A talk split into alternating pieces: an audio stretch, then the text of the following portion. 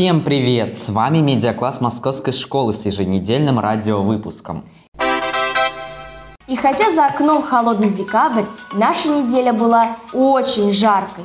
Можно сказать, работали засучив рукава. Да, маленькими шажочками мы приблизились к пятнице и готовы поделиться с вами новостями. Итак, мы торжественно произнесли клятву журналиста на посвящении в медиакласс. Провели три дня в РГУ имени Косыгина на московских интерактивных каникулах, где готовили телевизионную передачу. А тем временем группа наших одноклассников вместе с Дарьей Андреевной приняла участие в кинотайм по фильму «Александр Невский». А какие новости у других классов?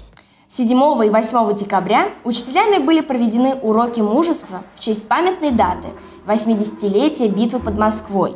Ученики 7 В и 8 В классов провели патронатную акцию у мемориальной доски Афанасия Павлантьевича Белобородова и возложили цветы у зенитки. Победа Красной Армии под Москвой имела огромное военно-политическое и международное значение. В результате контрнаступления и общего наступления советских войск немцы были оброшены на 100-250 километров.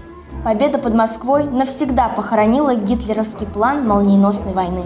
Разгром немецких войск под Москвой развенчал перед всем миром миф о непобедимости фашистской Германии, подорвал моральный дух немецкой армии, поколебал ее веру в победу в войне. Победа советских войск под Москвой предрешила исход Великой Отечественной войны и всей Второй мировой войне в целом.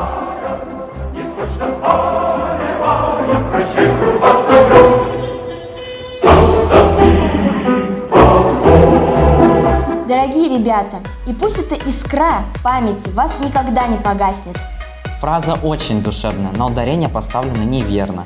Хотя наиболее привычный вариант произношения «искра» правильно является «искра».